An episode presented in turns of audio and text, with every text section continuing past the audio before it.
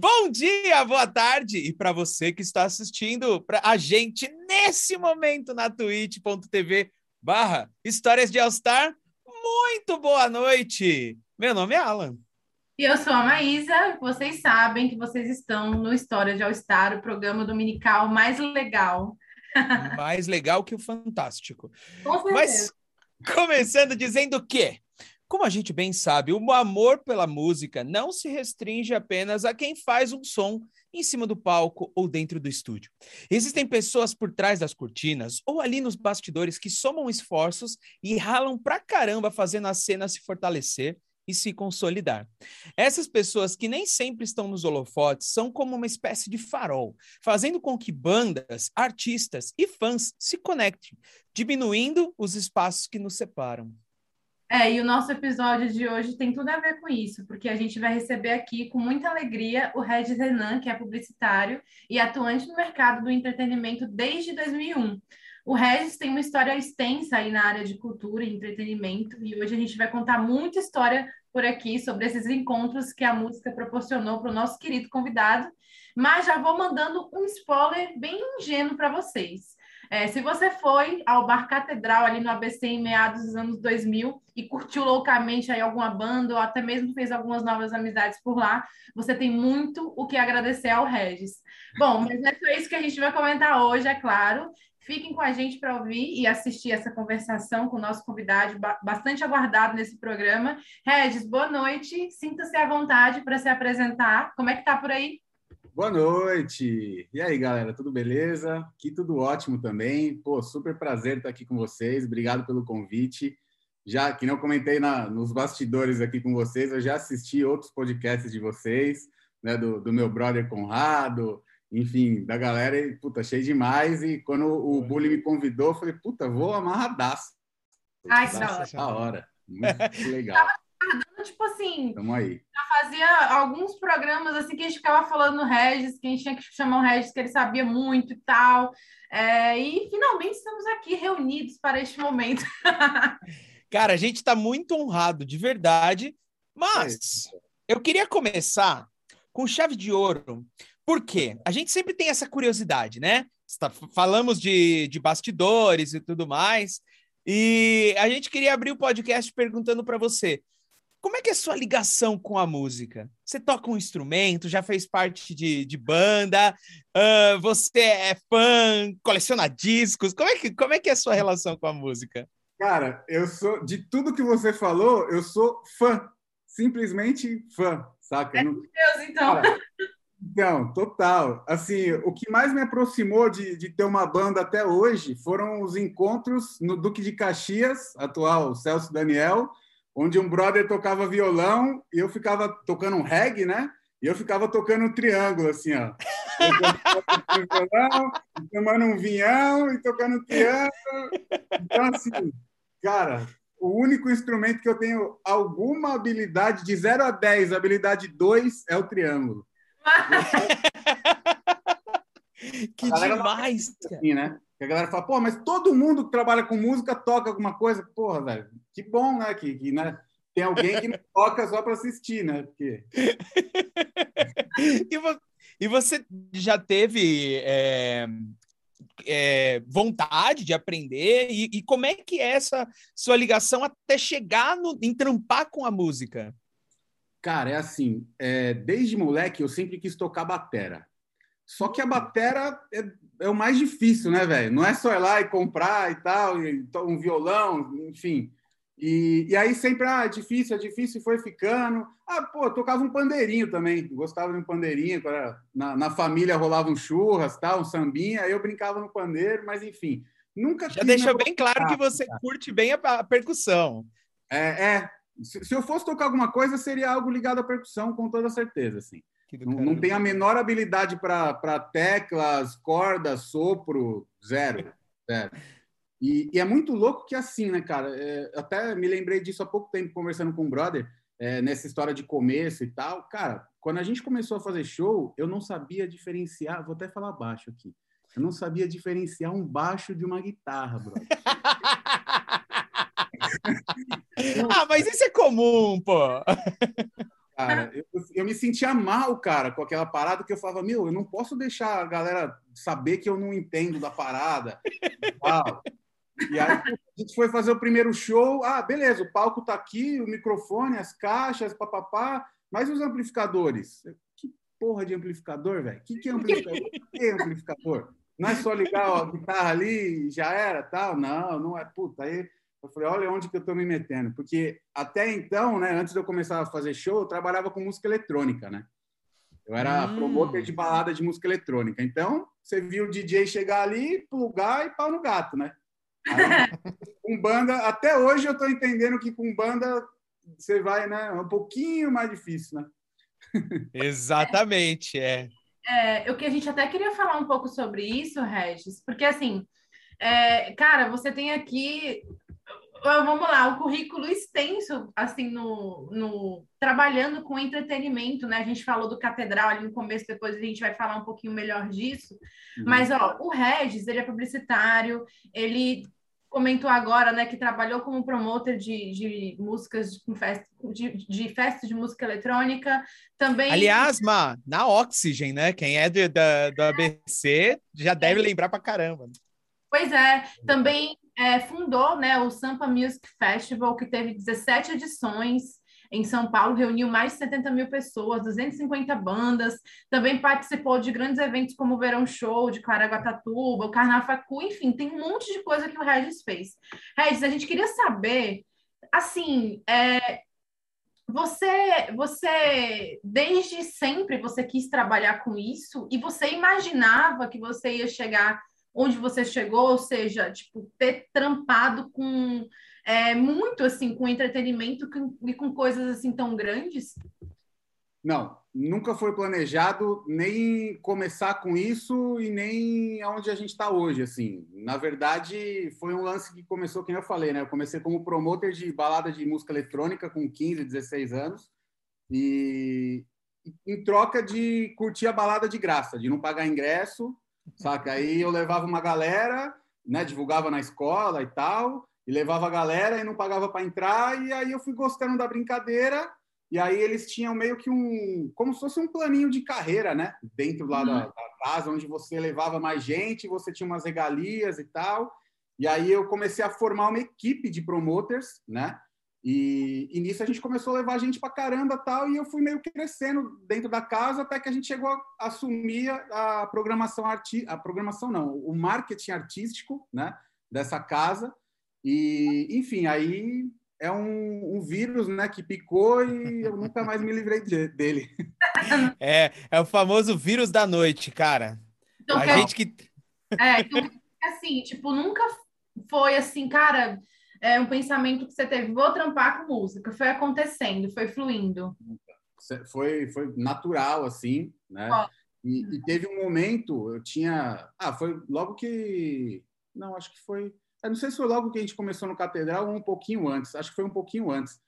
É, eu tinha, tipo, 18 anos, assim, e tinha acabado o colégio, ia começar a faculdade, e eu estagiava fazia um estágio, eu fiz tipo colégio técnico em processamento de dados, né? Tipo, foi ótimo eu ter feito para ver que não era aquilo que eu queria fazer da minha vida.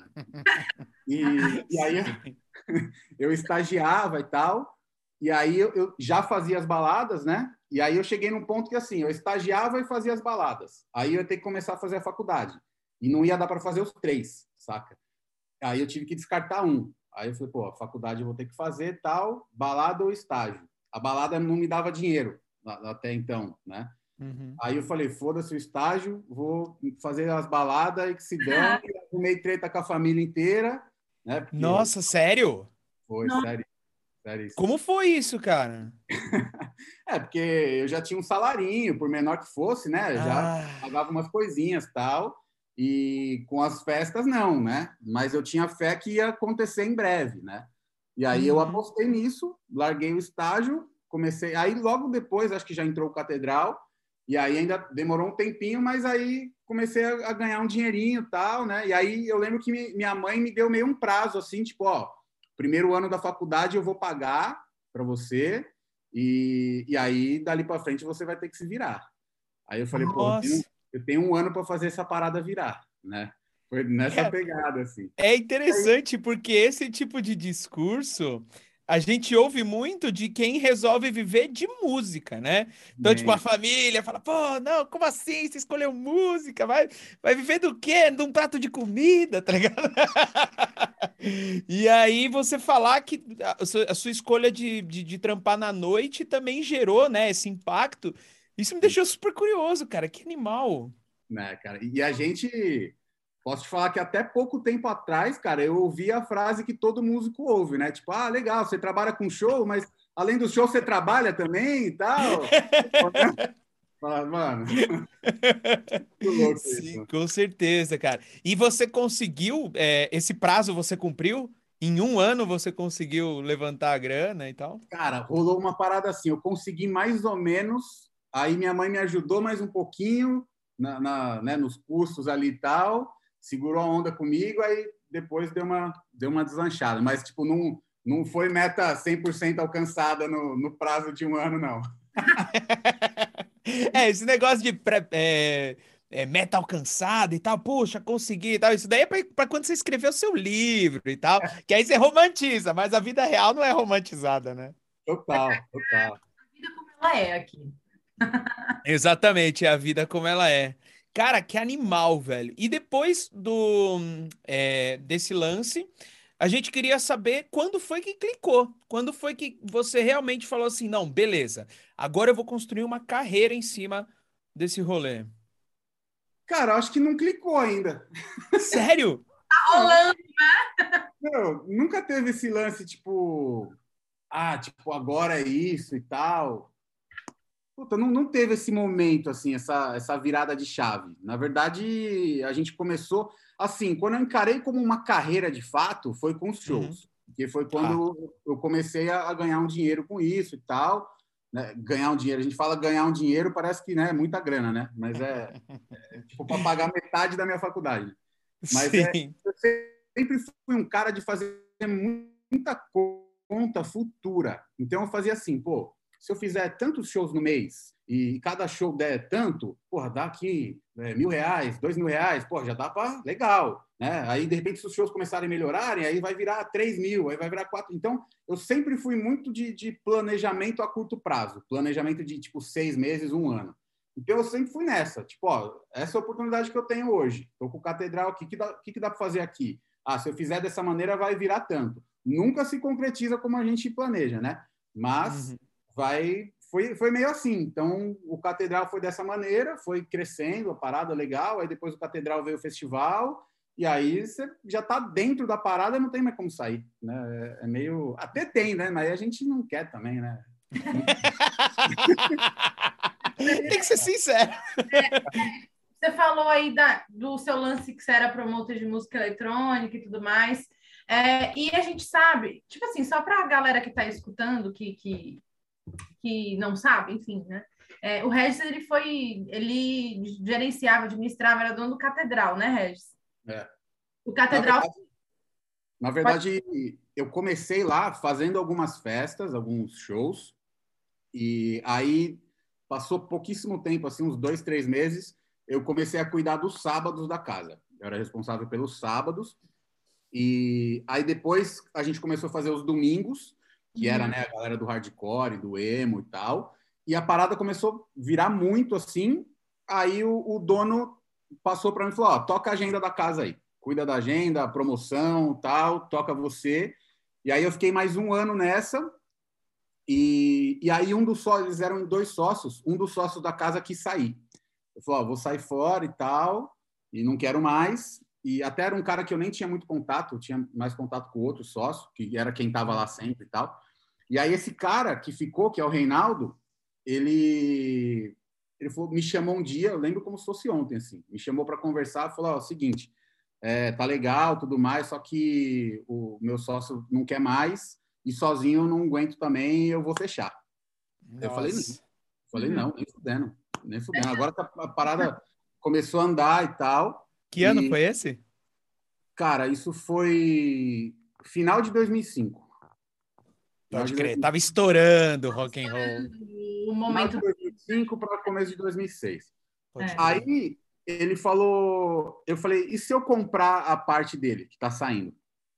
Ele falou, cara, pode ser, só que tem outro porém. Eu não quero mais ficar aqui todo dia.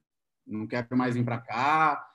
Tal, já tenho problema com a minha esposa. Essa vida de noite para mim não, não tá rolando. Aí eu falei, bom, beleza, tenho dois problemas para resolver então, né? Aí a grana para comprar aqui eu não tinha nem perto e tocar a parada sozinho também lá, né? Aí eu falei, bom, beleza, o problema é esse.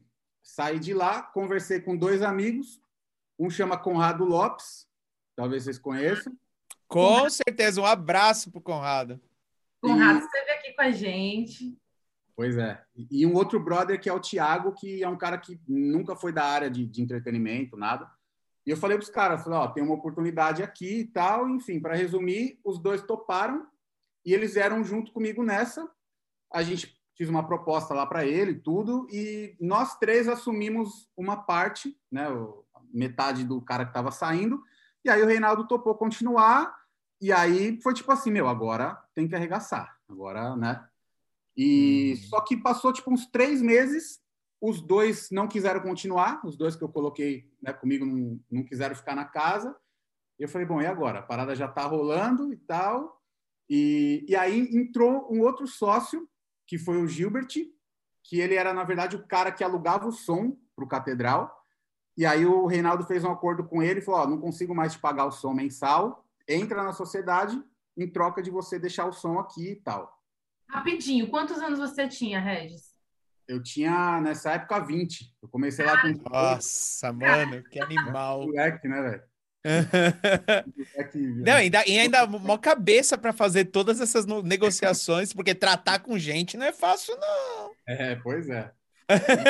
E, e aí, cara, rolou, enfim, todo esse trâmite e tal. Os dois saíram, aí entrou o Gilbert e a gente ficou em três. E eu fiz uma proposta para eles de ir pagando a minha parte mensalmente. Então, o que acontece? Eu fiquei, tipo, uns, cara, um ano e pouco lá, trabalhando sem ver nada de grana, porque toda a grana que eh, teoricamente seria a minha parte, ia para pagar a minha parte da sociedade, né? Uhum. E, então rolou essa parada e a família bombando, né? Porque nego não entende, né? Só, só tá vendo que você não ganha dinheiro, né? Mas que tá sendo construída uma parada, nego não entende, né? Enfim. Uhum. e aí, puta, a hora que acabou esse período que eu tava pagando a parcela, foi tipo, velho, estourou as correntes do, do pulso assim. Nossa, né? sim. tipo, agora vai, né? E aí durou mais três anos depois, né? Enfim, é, muito Inclusive, você contou uma história foda aí de como é que você caiu aí no, no nosso famoso querido Catedral, porque assim, o Catedral, galera, quem tá escutando aí, quem não conhece, foi assim, um, é, era uma, é, essa casa de shows, um bar casa de shows que na época que o emocore assim, e o hardcore estavam ainda explodindo, ali em meados dos anos 2000, era um ponto de encontro dessa galera e, e, aglobava assim muitas muitas bandas e tudo mais, bandas assim de amigos nossos que tocavam lá e tal. E aí a gente queria saber, Regis, rapidinho, como era, como é que foi o seu envolvimento com essa cena, com o rock assim, né? Você falou que começou a administrar, acho que era os domingos, que era o hardcore e o emocore, foi isso? É, é só, só, só concluindo o que a, o que a Má estava falando, você acabou de falar uma coisa que me, me bateu muito, que é uh, não sabiam o que estava sendo construído, né? E aí a gente acaba lembrando justamente, não só, obviamente, a sua carreira, né? Uh, mas também o que estava sendo construído para cena, né? Então, como é que era isso? Cara, sendo muito sincero, assim, é, é, nunca foi um lance de tipo, ah, vamos construir uma cena e tal. É, isso era uma coisa que acontecia, né? É, não era tipo, puta, meu propósito e tal. Se eu te falar isso, eu vou estar tá mentindo, saca? Sensacional. A gente queria construir a casa, queria fazer uma casa foda. Que a casa foda é um, uma das que contribuem para a cena, né? O, o contribuir para a cena era uma consequência. E desculpa, esqueci a pergunta. É, não, os dias. Quero, como é que foi o seu movimento com essas bandas de rock? Assim, tipo, porque você veio lá do. Tipo assim, você curtia, sei lá, você conhecia, ou era mesmo só um lance de negócios mesmo, ou, ou de administrar a casa, de chamar essas bandas, ou você curtia realmente? Era assim, eu gostava de rock, mas assim, Charlie Brown, Raimundos, Planet Ramp e tal, né? Nada do que a gente começou trabalhando, né? E o rock surgiu para mim profissionalmente porque na época da Ocean Drive, da, da Oxygen Disco, a gente tinha o foco da casa era música eletrônica e a gente começou a fazer uma noite por mês de com bandas de rock, porque foi quando começou a estourar o CPM e tal. Então a uhum. molecada do colégio tava nessa vibe. Então a gente falou, pô, por que não experimentar isso, né, no meio da balada ali e tal? E ah, que meu, foda. É, foi o meu primeiro contato assim, eu chamava a banda dos moleques que estudavam comigo, saca? É, para tocar lá e, e, outras bandas que a gente acabava conhecendo e tal, né? Inclusive, cara, eu tenho muita, muita não, mas pelo menos uns, uns 10, 12 amigos aí hoje que é dessa época, que tocavam nessas bandas, assim, saca? E, uhum. e aí eu tive essa primeira experiência, aí eu saí da Oxygen, aí a casa até fechou depois, enfim. E, e aí surgiu essa oportunidade do Catedral um amigo meu, o Alex de, de Mauá, ele tinha um site de, de cobertura de evento, tal, de balada. Ele falou, cara, eu fui num bar lá que é meio barzinho, mas eu acho que dá para fazer uns shows lá e tal. Você não quer dar uma colada lá? Eu falei, ah, vou lá. E aí eu fui, conheci o Reinaldo, que era o dono e tal, e, cara, já saí de lá meio com a primeira data agendada, assim, né? Nossa, que animal! E aí eu falei, bom, eu vou pegar aquelas bandas que tocaram lá com a gente, vou fazer uma parada com eles aqui, e depois, com certeza, a gente né, vai, vai aparecendo mais bandas e tal, e a gente vai vendo o que acontece. E foi isso que aconteceu. Até o, o cara que fez o primeiro flyer desse evento, ele trabalha comigo até hoje. Ele cuida da, das nossas campanhas de Google e tal. E, e, esses dias ele me mandou esse flyer, assim, falou, lembra disso aqui e tal. E... Nossa, que animal! Cara, muito louco. Em algum momento para a gente postar no, no, nosso Instagram. Esse flyer é um foto. É, manda pra gente. Vou mandar. Vou mandar. Preciso procurar ele aqui, mas eu, eu mando. Fazendo um trabalho arqueológico, assim, buscando flyer, foto, conversando, porque, cara, é muito. É, é, é o que a gente é um, é um, dos propósitos aqui do, da, dessa conversa também, é relembrar né, o que aconteceu, porque muitas coisas ficaram apagadas, algumas coisas elas terminaram e a gente não tem meio que registro disso, então manda é, para a gente aí para gente juntar aí nos nossos autos do, da... Pode deixar. Exatamente, porque, e aliás, muita gente que se relacionava nessa época perdeu o contato, né? Tipo, eu não sei, parece algo que foi, tipo, muito, muito intenso e se dissipou, tá ligado? É muito louco isso, né, cara? A gente vai falar um pouquinho mais sobre o Catedral no próximo bloco.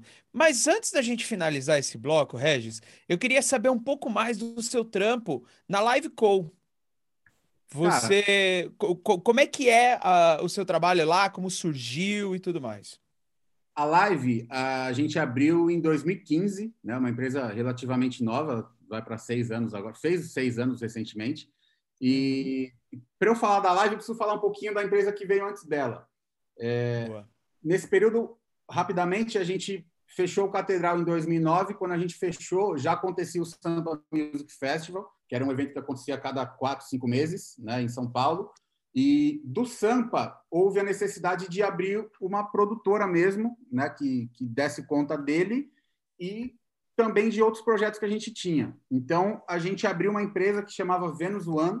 Eu tinha um sócio nela também e tal. E essa empresa, ela foi um projeto assim bem audacioso, assim. A gente chegou a ter, cara, quase 30 pessoas trabalhando com a gente, fixo, né, no escritório, tudo. A gente atendeu muito corporativo, putz, grandes empresas, assim. A nossa principal conta era da Ambev, atendia muita prefeitura, muito, muito evento grande, assim. Eu aprendi muito.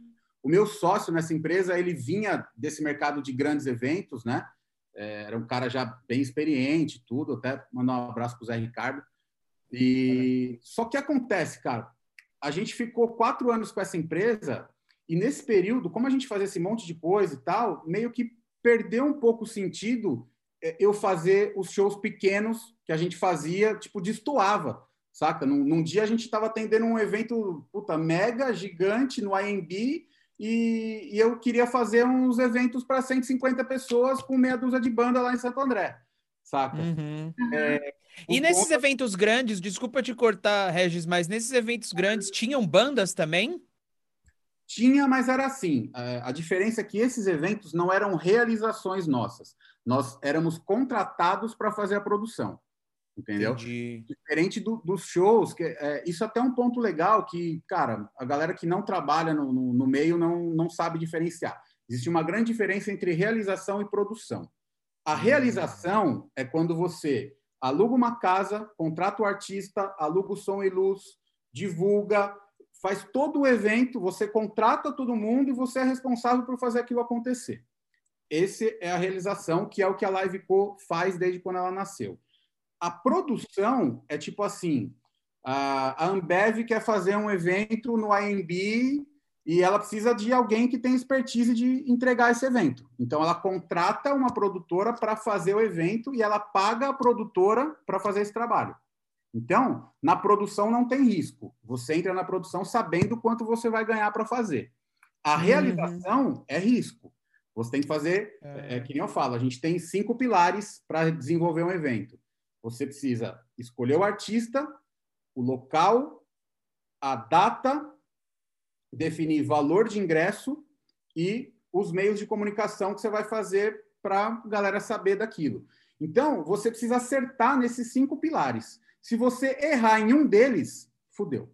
O evento vai mal. Então, você pode ter todo quatro desses pilares. Se você colocar uma data ruim, um feriado, não sei o que lá, não rola. Puta, tem tudo isso, mas a casa é uma merda. Não rola. Tem tudo isso, mas você colocou ingresso caro pra caralho. Não rola. Então, entendeu? Qualquer uhum. um desses pilares. Então, assim, na época da Vênus, a gente trabalhava com produção, né? É, e por outro lado, produção, você não escolhe o que você faz, o que você quer fazer. Você é contratado para entregar o que o cara quer fazer, saca? Muitas vezes você fala, porra, tem, o cara quer fazer um artista, sei lá, um DJ X, que puto, o cachê do cara é 100 pau, e você tem um outro que é meio pau a pau, só que tá vindo agora e o cachê é 20 pau. Aí você oferece pro cara, meu, faz esse aqui de 20 pau que vai ser tão legal quanto. Não, não, eu quero de 100 pau. Beleza, você tá prestando serviço, você vai e faz, né? Entendi. Então, na Vênus, só voltando na pergunta, na Vênus a gente trabalhava muito com produção. O único evento que a gente tinha como realização era o Sampa, que a gente nunca parou de fazer. Que massa. E só que aí, cara, entra num, começa a entrar num lance assim pessoal, né, de tipo de satisfação mesmo. Eu não estava feliz, saca? Uhum. É, a gente fazia tal porque, né, era negócio e tal, mas com tesão zero assim. Tanto que chegou um ponto que eu quase não ia para a maioria dos eventos, eu já não ia mais, saca? Caraca. Galera, tal. E e aí a gente também começou a ter umas decepções, que assim, trabalhar com prefeitura é um negócio que eu espero nunca mais precisar fazer, sabe? não, não existe contrato, não vale nada, palavra vale menos ainda.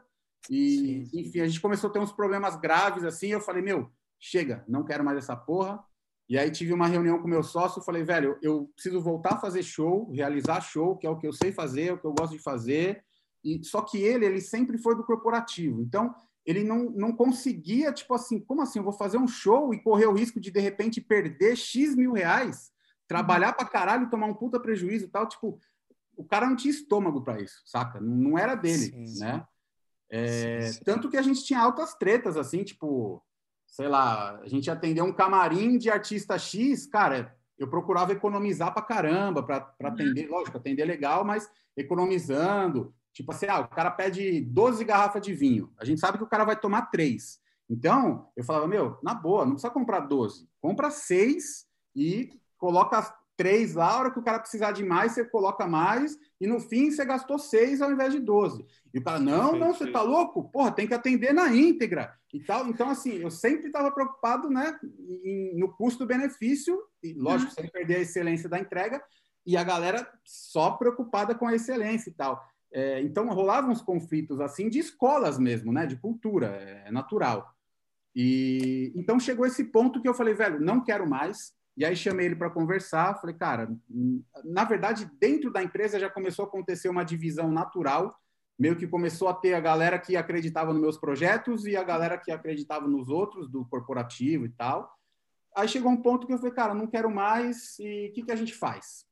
Vamos fechar? O que, que, que a gente faz? Ele falou, não, eu, eu acredito nisso aqui ainda, eu vou continuar e tal. Eu falei, bom, então eu vou sair da empresa, e vou começar outra e tal. E aí a gente entrou num acordo super de boa, nós somos amigos até hoje.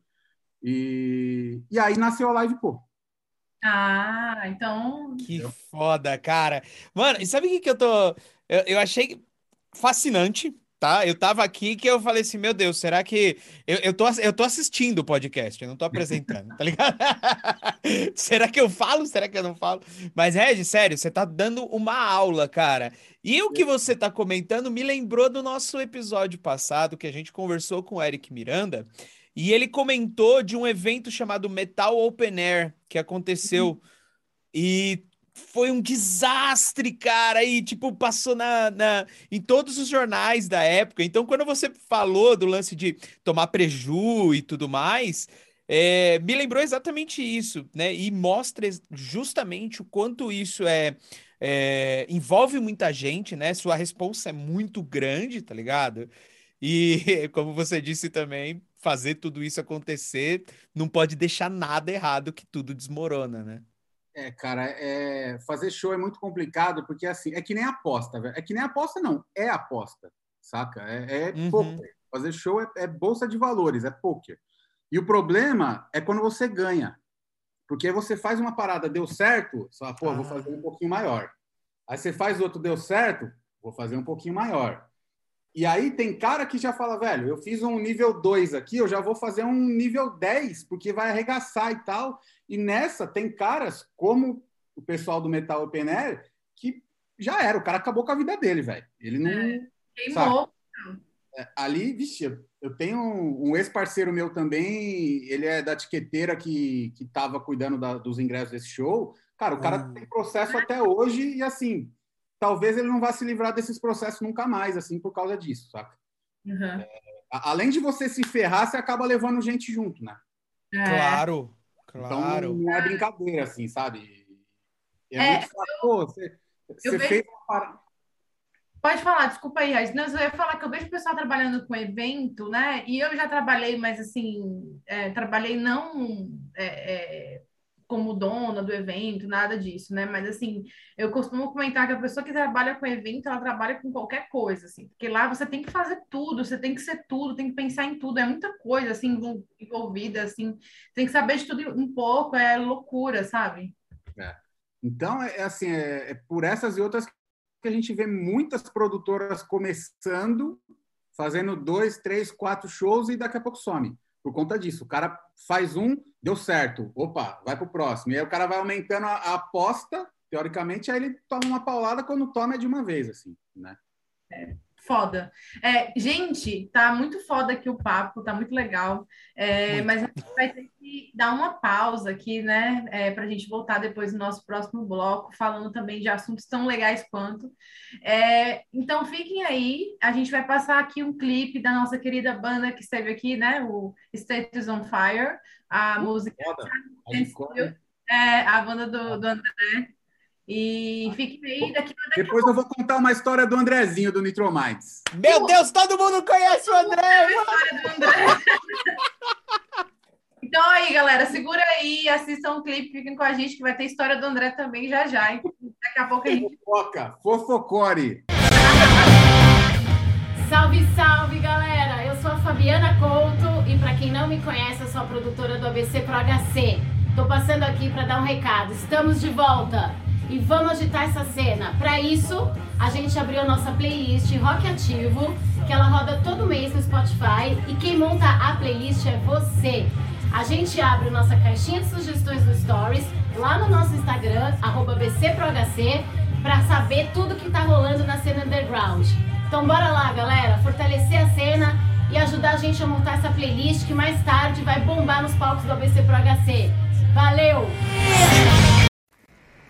Música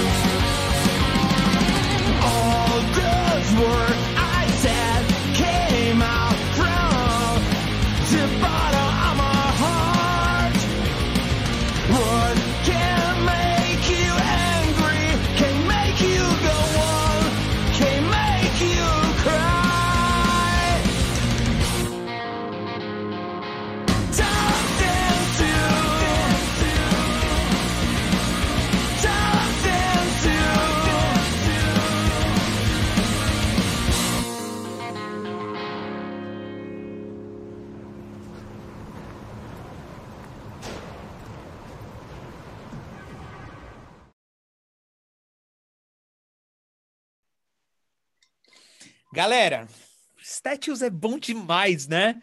Nossa, eu gosto muito dessa banda, cara.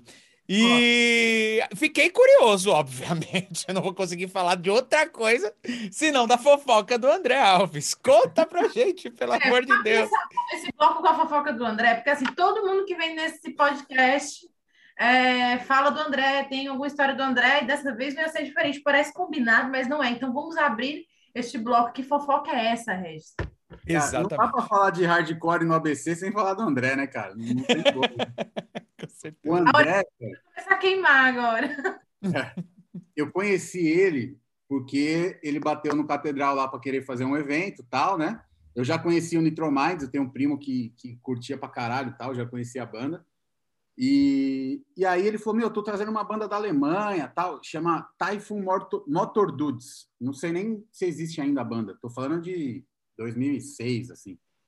E, cara, vamos fazer o evento, a banda é foda, não sei o que lá e tal. Eu falei, meu, não conheço, mas como o Nitrominds ia estar junto, eu falei, meu, vamos para cima pelo Nitrominds. E aí a gente fez uma parceria com eles, né?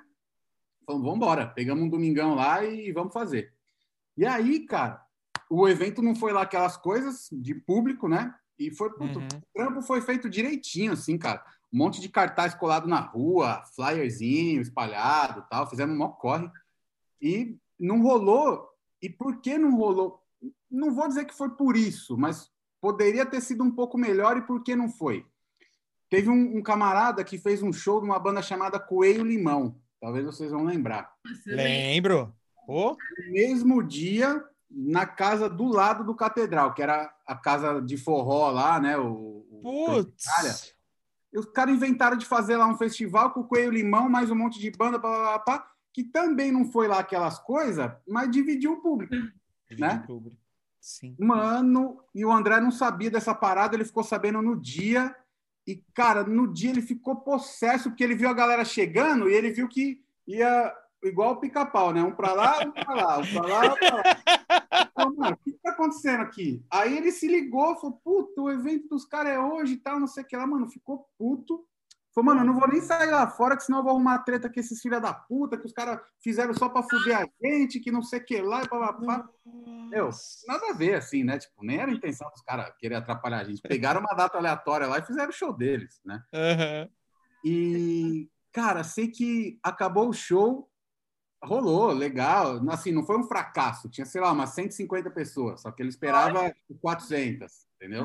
Uhum. Rolou o show, puta vibe, legal tal. Mano, na hora que acabou o show, a galera já breaca e tal, né? Hum. O André catou uma nota de dois reais, falou: Eu vou colocar lá na porta desse filho da puta, que ele tá precisando de dinheiro. Esse o cara, mano, catou, enrolou a nota de dois, assim, e jogou dentro, embaixo da porta do cara, que o evento dele acabou antes, e eles fecharam e foram embora. O nosso ficou depois, né? Uhum. A nota de dois reais, filha da puta tá passando fome, então toma ele. Mano, eu não esqueço desse rolê, velho. Foi sensacional, cara. Muito foda. É, é, cara, é aquela frase: a gente se fode, mas se diverte na prática, velho. Com certeza. Aliás, isso se aplica muito na noite, né? Ah, caralho, caralho.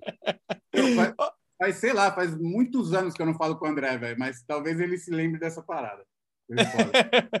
um salve pro André. Tomara que ele, que ele ouça isso e depois venha falar pra gente em, em off.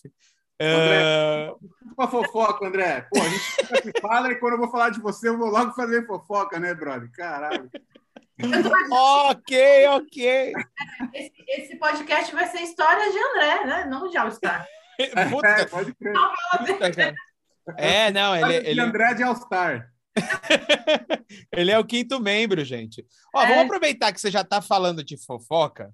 Vamos comentar também que eu sei que você tinha uma treta com o restaurante do lado do Catedral. Ah, mano. Conta um pouco Caramba, sobre. Eu não sei nem se ele está vivo ainda, mas se tiver também. Cara, ali o que acontece? Na verdade, hoje eu entendo mais ele. Sabe aquele papo uhum. de falar, ah, hoje eu entendo minha mãe, que ela falava para mim e tal? É, é, tipo isso, porque assim, lá o Catedral teve uma época que começou a fritar de domingo, né? Nosso uhum. domingão era o dia do, do hardcore, do emo tal. Pegou aquela fase, né, bombando e tal. Então, todo domingo tava, meu, chapado de molecada lá na frente. E os moleques tudo bonzinho, né? Tudo sem fazer bagunça, tudo quietinho, né? Não bebendo Sim, quase claro. nada. Não, claro. não nenhuma garrafa na calçada, não gritando, nada disso, né? E, e, cara, o nosso vizinho de parede era uma cantina italiana tradicional zona. Ia só, né, os políticos de Santo André iam almoçar lá de domingo e tudo Nossa, mais. Mano. A galera muito legal, né? Imagina, velho, os caras chegando, só estacionando Mercedes ali, os tiozão, e a hum. molecada, somzão no talo, rock and roll e quebrando tudo, tá, mano? O cara ficava maluco. Eu falei, meu, a galera vai parar de vir aqui porque não tem condição, saca? Teve uma época que a gente contratou segurança para ficar na rua só para tirar a galera da, da calçada do cara, assim, sabe? Porque... Cara, eu lembrei. Pera, pera. Veio uma memória assim, mas eu acho que tava lá no fundo da minha HD, velho. Puta merda, tava quase apagando essa memória, tá ligado? Aquela, aquele arquivo que você fala assim: será que eu uso ou eu não uso? Puta, eu lembro disso, cara. Eu, eu, lembro de alguma coisa do tipo: a gente tá no, no, catedral e alguém chegar e falar assim, pô, aqui não pode ficar de jeito nenhum e tal. A gente tá até tomar, tomar bronca, assim, porque era, era um negócio meio sério. Sim, eu lembro cara, disso, cara. Não deixa eu mentir. Era exatamente isso, cara. A gente criou uma parada de, tipo, isolar a área do cara para ele não ter motivo para reclamar. Né? Nossa! Durou assim, muito tempo essa, essas tretas? Não entendi? Isso durou muito tempo, tipo, de, de desses desentendimentos? Ah, durou, durou, durou uns aninhos, cara. Durou. Ah, o, o, período que ficou o domingo bombando lá, acho que uns três anos, assim, né? A pergunta é: quem desistiu primeiro, né? Tipo, a gente, cara. A gente desistiu primeiro. Não por causa dele, mas a gente. Nossa, velho. Puta, preciso contar outra fofoca, cara. Eita, ok, ok. Sinta-se à vontade. Se você se sentir à vontade, né? Vou contar parcialmente essa. Ah. Quando, a fechou, quando a gente fechou o Catedral, é, a gente tinha um, um, grupo de brothers que sempre colava lá e tal, e eles sabiam, né, do problema com o vizinho e tal, velho. Tomara que ele não veja esse vídeo, mas passou uma semana que fechou o Catedral, os caras arregaçaram a fachada dele, velho. Mas assim, de, não de, de quebrar vidro, de quebrar tudo, mas tipo de puta, de pichação, de. de... Mano, aí os caras tiraram foto e me mandaram depois. Falando, mano, se liga. E era nem, não tinha tipo os celulares que a gente tem hoje, né? E tal. Uhum. E me mandaram a foto por e-mail e tal. Eu falei, mano, vocês não fizeram isso e tal. Cara, coincidentemente eu nunca mais fui lá também e ficou por isso mesmo. Mas se alguém falar dessa parada para ele, ó, foi a gente mesmo lá. E... Águas passadas, isso aí. sabe se esse restaurante ainda existir, né? Todos nós vamos comer lá um dia, entendeu? Eu tô abrindo o Google Maps agora para ver se esse restaurante existe. Não, André, mas assim, falando assim Cara, um pouco. Isso aqui, desculpa, Maísa, desculpa te cortar, mas hoje vai virar programa de fofoca isso aqui, velho. Eu vou mandar mais uma. Boa! restaurante. Ainda mais uma, vai. Eu nunca fui lá nesse restaurante comer, sabe por quê? Uh? Um dia a gente estava no Catedral, era um sábado, a gente estava passando o som de uma banda. Vamos ver se vocês manjam mesmo, então, da cena no ABC. Era uma Ai, banda, meu Deus! É uma banda só de mulheres do ABC. Lipstick. Lipstick. É... Aí a Maísa colocou vocês no bolso, hein, velho? Porra! A primeira coisa que veio na minha cabeça foi Kili, mas aí na minha cabeça, tipo, não, Kili não, não, era só de mina, ai meu Deus. Aquele era é. só vocalista só. É lipstick, é. pode crer. Cara, as meninas da lipstick passando som, um sabadão, tipo, oito da noite, assim.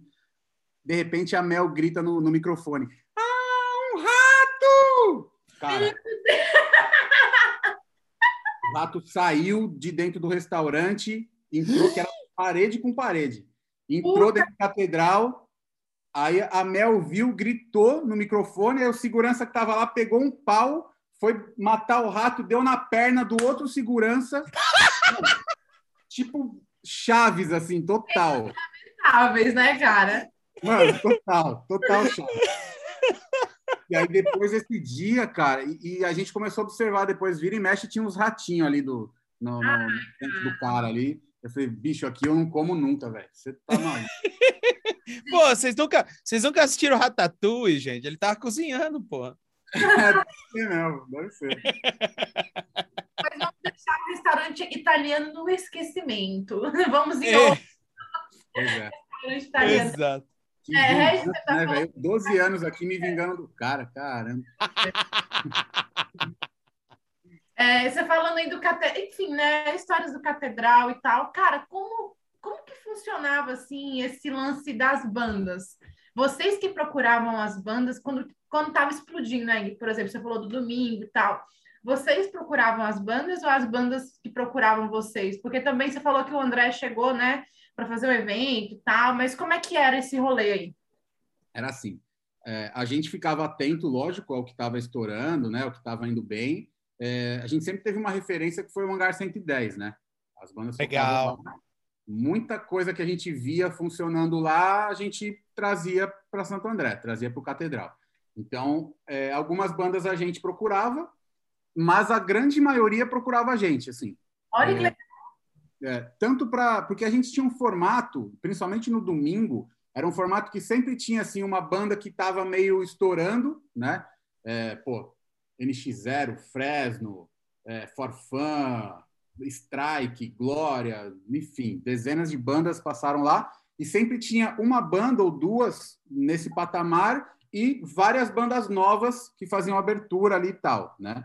Então, normalmente a gente anunciava o show da banda destaque, vamos dizer assim, e aí uma porrada de banda procurava a gente para tocar junto e tal, né? Então, esse era o formato e tinha ah, também da hora.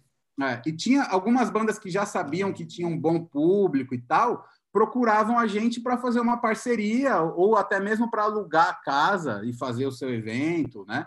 Então não era engessado assim, tinha vários formatos assim para a galera tocar, né?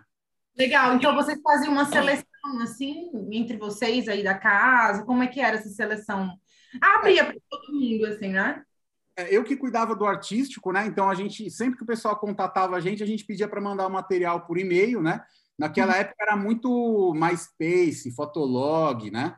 Então uhum. a galera mandava os links e, e, assim, sendo muito franco, no domingo, que, que era o dia assim que tinha um monte de banda, normalmente a sexta e o sábado a gente só trabalhava depois das 10 da noite. Então não era aquele formato festival, né? Era tipo duas, três bandas na noite só e tal normalmente um cover, né, um pop rock cover e tal.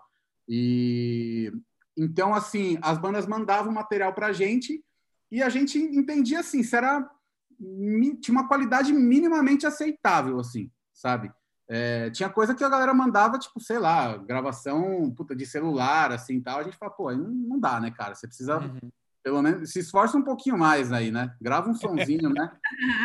E, mas a gente não era tipo mega criterioso, assim, não, o bagulho tem que estar, tá, tem que ter um CDzão full, prensado, não, não, não era nem esse o intuito, né, cara? Senão, num, num cenário independente, acho que não, não faz sentido, né? A gente ter um nível de exigência é. tão, né? É, e foi muito legal, cara, porque com isso a gente acompanhava a evolução da galera, assim, sabe? É, tinha até festivais que a gente fazia com jurados avaliando e tal, né? É, Olha que falava bastante essa parada também. Era, puta, era muito legal, assim. E mesmo as bandas que não participavam desses festivais, às vezes tocava com a gente um evento e ia tocar um ou dois anos depois, cara, aparecia outra banda no palco, assim, né? Então. Teve alguma banda que você lembra que, entre várias aspas aqui, né? O Catedral. É... Ah, esqueci a palavra demonstrou, né? Descobriu, revelou. Ah, Você lembra de alguma banda que tocou lá e que depois putz, to... começou a tocar em lugares grandes e tal? Ou até mesmo, olha só, veio uma outra coisa na minha cabeça. Alguma banda dessa época que você reencontrou com a Live Co. Sim, muitas, muitas. É, legal. Mas, que acontece, só que eu não jamais falarei, tipo, ah, o Catedral fez. Cara, eu vejo é. uma galera falando isso, eu acho bizarro, assim. Porque o Catedral, assim como todas as outras casas ou festivais, eram só um dos espaços que os caras tocavam, saca? Não, não tem como uhum. falar, ah, a gente fez os caras estourar, isso não existe, né? Então, mas assim, porra, velho, o NX0, a primeira vez que eles tocaram com a gente, o cachê deles foi 600 reais, velho, saca? Caraca! Era tipo a van e dois hold que eles pagavam, saca? Uhum. E, e, eu cheguei, eu cheguei a pagar 45 mil para eles depois, em outros shows. Lógico, a gente fez vários, né, nesse caminho. Claro. Mas o último show que eu fiz do, do NX eu paguei 45 e a banda chegou a, a ter cachê de 80 pau, né? E, e, respondendo a pergunta de atualmente, a gente fez uma turnê com o Di Ferreiro em projeto solo em 2019, pouco antes da pandemia. Que foda. E, ele, e eles lembram de você como cara do Catedral? Eles ainda têm essa referência? Então, o Diego não lembrou. Ele lembrou ah. do Catedral, mas não lembrou de mim, até porque eu nunca tinha tratado com ele, né? Pode mas a gente teve uma história muito louca com o G, que foi o seguinte: esse primeiro show que a gente fechou com o G, é, a, a, negociação era direto com ele, né? O guitarra da banda, para quem não sabe e tal. É, e aí, cara, eu tinha um dia que eu, um dia da semana que eu ficava no Catedral ligando para todo mundo, todas as bandas, tal, tirava um dia para fazer só isso. E aí eu liguei para ele, era meio tipo sete, sete e pouco da noite assim. Aí ele atendeu tal, aí eu falei, pô, aqui é o Regis, sou do Catedral aqui em Santo André e tal, queria falar contigo sobre show. Ele falou, mano, não posso falar agora, depois a gente troca ideia tal, pai, puf, desligou. falei, caralho, que cuzão, né, velho? Beleza, né? Ah, tranquilo, deixa quieto, né? Aí falei, não vou mais ligar para esse filho da puta também, né? Aí passou uns dois dias, eu falei, puta, mano, esse NX0 aí tá foda, né, velho? Vou ligar pro cara de novo. Aí liguei pro cara, sandália da humildade, pá, liguei pro cara. Aí ele atendeu e falou: oh, mano, você me ligou esses dias aí, né, cara? Mano, me perdoa. A hora que eu atendi o telefone contigo, eu tava fritando um ovo e o bagulho tava arregaçando, velho. Ah, eu vou botar fogo na casa. Ele falou, mano, por isso que eu não falei com você, velho. Me desculpa, tal. Puta, eu rachei o bico, né, velho? Falei, não, pô, tá tudo certo e tal. E, e, aí a gente negociou esse show e tudo mais. E aí eu vim encontrar ele depois no Sampa. Puta, cara, isso sei lá. O show, esse show acho que foi em 2006. O Sampa foi tipo 2011, assim. Um Sampa que ele foi curtir. Ele não ia nem tocar com o NX. Olha que foda. Ele foi para curtir lá e tal. E aí tava lá no camarim tudo. E, e aí eu cumprimentei ele, falou, mano, falei, não sei se você vai lembrar de mim e tal, lá do Catedral. Ele falou, pô, eu lembro de você, eu vi você, não, não tava lembrando da onde que eu te conhecia tal, agora você falou, lembrei. E aí eu comecei a contar a história, ele falou, do ovo. Falei, é, falei, puta. ele lembrou, assim, foi, foi bem da hora. Foi o ovo que ele tava fritando. agora do dia que a gente fez, o G foi junto, né? Então ele uhum. lembrou também. A gente meio que se encontrou assim nessa oportunidade de 2006, depois 2011 e depois agora 2019. E, Nossa! E ele lembrou. Regis, você está falando uma coisa que eu não sei se, se você entende a, a, a grandiosidade da, da, da, curiosidade que você está falando. Então, quer dizer que o G ainda é, faz rolê com o Di, mesmo não, não estando sim. eles como NX0. Sim, sim. Caraca, que animal. Como é que é? No mas ele subiu no palco para tocar? Tocou, tocou. Ah, assim, então ele tá tocando. Com... Não, não, mas tipo participação, né? Algumas ah, músicas. Entendi. É, eu, na verdade, a gente foi, foi quatro shows, cara, dessa turnê, três ou quatro shows, tipo um. Não sei, não vou lembrar agora, velho, se foi um fim de semana, mas foram três ou quatro shows e eu acabei indo só em um, em Osasco, que a gente fez. E, e aí nesse ele tocou, tipo, acho que uns quatro, cinco sons, assim. E, mas foi muito foda porque não foi uma parada anunciada, não foi divulgada, entendeu? Uhum. E então, puta, a galera que tava lá pirou, né, velho? Porque o G era tipo meio o segundo cara da banda, assim, que a galera pirava, gostava dele e tal. Então foi Exato. muito legal. E, e, na verdade eu fiz vários shows do, do, NX assim nesse período, só que cara chegou um, um, momento que, que a gente nem trocava mais ideia com os caras assim, saca? A banda tava tão os caras, tipo, chegava direto pro palco, acabava o show, vazava. Então, nosso uhum. contato acabava sendo mais com a equipe mesmo tal. Né? Mas eu achei do caralho, assim, os caras lembrarem, o G lembrar e tal, foi bem legal. que demais. Bom, de qualquer forma, você, voltando um pouquinho de enquanto você falou sobre as bandas que tocavam junto com, é, com, com os artistas, né, entre aspas e tal, e naturalmente a gente vai acabar caindo no assunto espinhoso da venda de ingressos, né? que era uma coisa que se comentava muito na época, né? é, que era algo até mesmo polêmico entre as bandas e tudo mais, e a gente queria ouvir um pouquinho de você, é, a o seu lado da história e como isso, é, como essas, esses assuntos chegavam até você, como você lidava com isso e tudo mais. Cara, é, eu costumo dizer que esse método, vamos dizer assim, era o que separava a galera entre os comprometidos e os não comprometidos, saca? Como toda regra, existem N exceções, existem várias exceções, mas a gente sentia isso na prática. Então, assim, para quem não sabe do que a gente está falando, é, a gente tinha um, um método, vamos dizer assim, que, sei lá, acho que de 2006, 2007 para frente, como que a gente trabalhava? Que não falei, tinha uma, sempre uma banda de destaque no cenário, fechando a noite, e tinha várias bandas que abriam, é, e a gente pedia para essas bandas venderem ingressos para a galera para tocar no show e tal. Então tinha que ser um compromisso da galera vender esses ingressos. E aí o que, que a gente fazia? A banda que vendesse mais ingressos tocava antes dos caras e as outras regressivamente, né? Uhum. Então, é, o que, que acontecia? Tinha um mínimo ali, mas era uma maneira da gente, vamos dizer assim, privilegiar quem tivesse esse compromisso de levar mais galera no show e tal. E tinha, como vocês sabem, muita gente que era totalmente contra isso, né? Que Sim. Não, isso é um absurdo. É, a galera tem que ser, levar, a galera ser obrigado a levar público para poder tocar e tal. É um ponto de vista, né? É, eu achava do caralho a banda ter uma oportunidade de, tipo, levar 30 nego lá e tocar para 400, saca? Eu, eu achava isso sensacional. E teve, voltando a outra pergunta que vocês fizeram de bandas que a gente viu crescer lá no Catedral, teve muita gente que se beneficiou pra cacete disso que cresceu muito com isso. E eu não estou dizendo nem de, de NX0, o Restart, por exemplo. O Restart mesmo, a primeira vez que tocou no, no Catedral, tocou abrindo para o Cine, saca? E, e, eu contratei o Restart anos depois, pagando 40 mil. Saca? Caraca! No Festival de Verão de Caraguatatuba. Uhum. É... Olha que foda. E a gente tem, em menores proporções, a gente tem, por exemplo, a banda Mesh.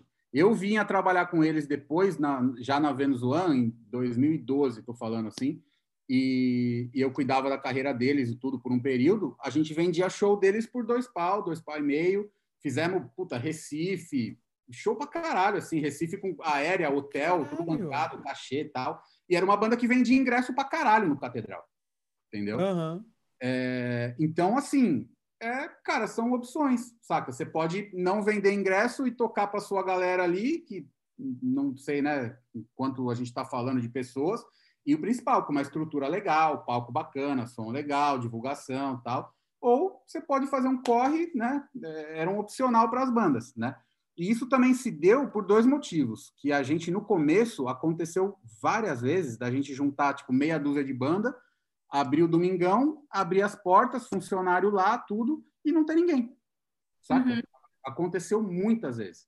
De tipo de dois, três negros lá, tal, porque assim, é, sempre a galera das bandas, em, em, todas as situações, as bandas tinham alguns convidados VIPs, né? Que não pagavam uhum. entrar e tal. Então, às vezes acontecia de, tipo, chegar para abrir a casa tal, já ter uma galera lá, só, porra, legal, hoje vai ser bacana. Só que aí você ia ver, era só os integrantes das bandas e os acompanhantes que não pagavam tal.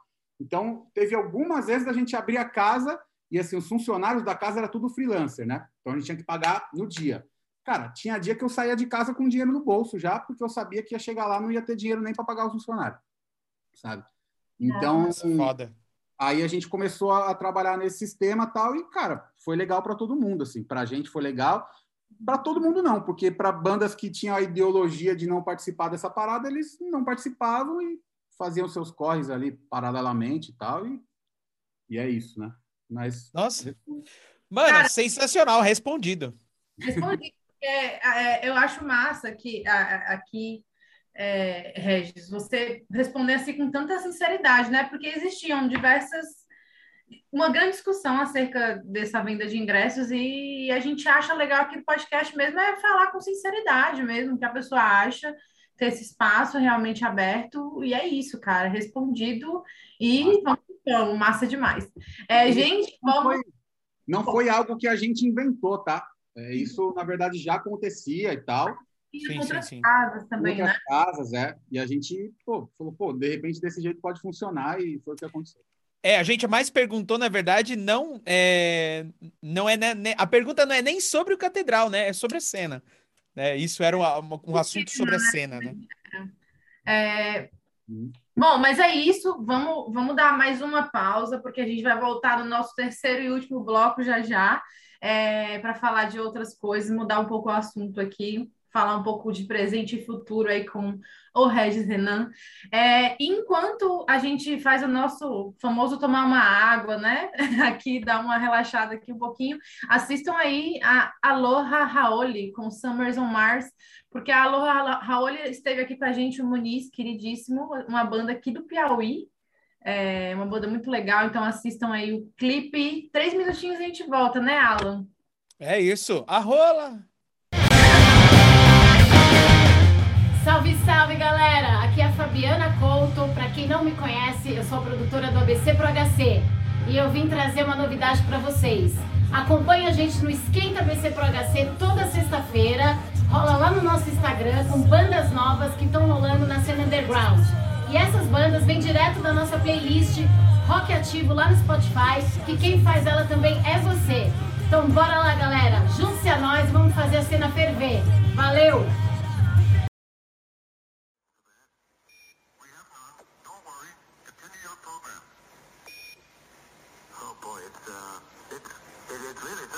Here. You, you couldn't ever imagine this. Roger. We know about that. Could you go the other way? Go back the other way. Well, that's kind of rigged. Uh, pretty spectacular. God. What is that?